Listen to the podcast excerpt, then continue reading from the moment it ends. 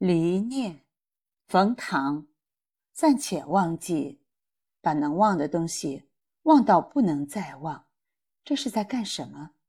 这是为什么？如果真的可以把能忘的都忘掉，人心还剩下什么呢？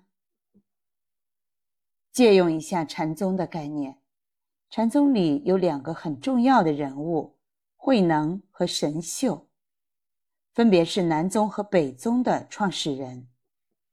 有一个流传很广的故事：神秀坐骑，身是菩提树，心如明镜台，时时勤拂拭，勿使惹尘埃。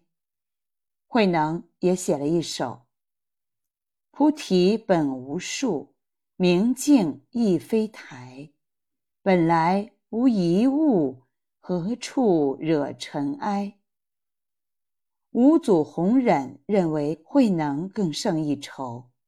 当然，神秀后来也取得了非常大的成就。后来，人们谈论南宗和北宗的分歧时，常常会提到两个概念：无念和离念。慧能主张无念，就是人的本性是念念相续。不可能念尽除却，况且此念断而他念生，依旧摆脱不了轮回。所以慧能主张的是发现作为根本的佛性，有了佛性，便可以于念而不念，于一切境上不染。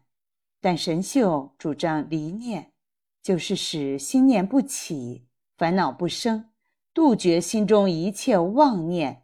以求解脱，因为神秀认为众生有真心、妄心，所以需要希望修心，摆脱妄心，才能找到真心。在无念与离念上，我们多少也能看到当年慧能与神秀在菩提树和明镜台中显露的差异。无念和离念都是关于妄的境界。忘掉什么，实现什么？无论哪种忘，其本质都更多的是一种个人的修行，一种自我内心的追逐。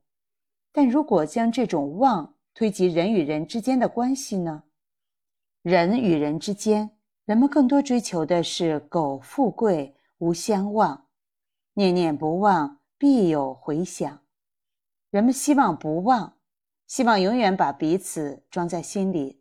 不过，庄子也写过一句很有名的话：“泉河鱼相与处于路，相想以失，相濡以沫，不如相忘于江湖。”因为鱼儿在江湖中可以自由快乐的生活，当然比在干涸的地上相想相濡、苟延残喘来的幸福。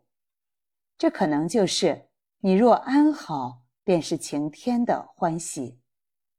这背后是道家的思想：道存于世，则世人富足舒适，彼此相望；道崩，则勾心斗角，争名夺利。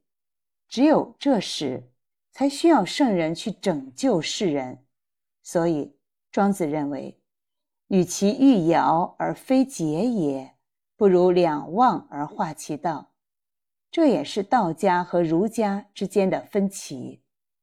十忘，忘我内心有光，忘你万物生长。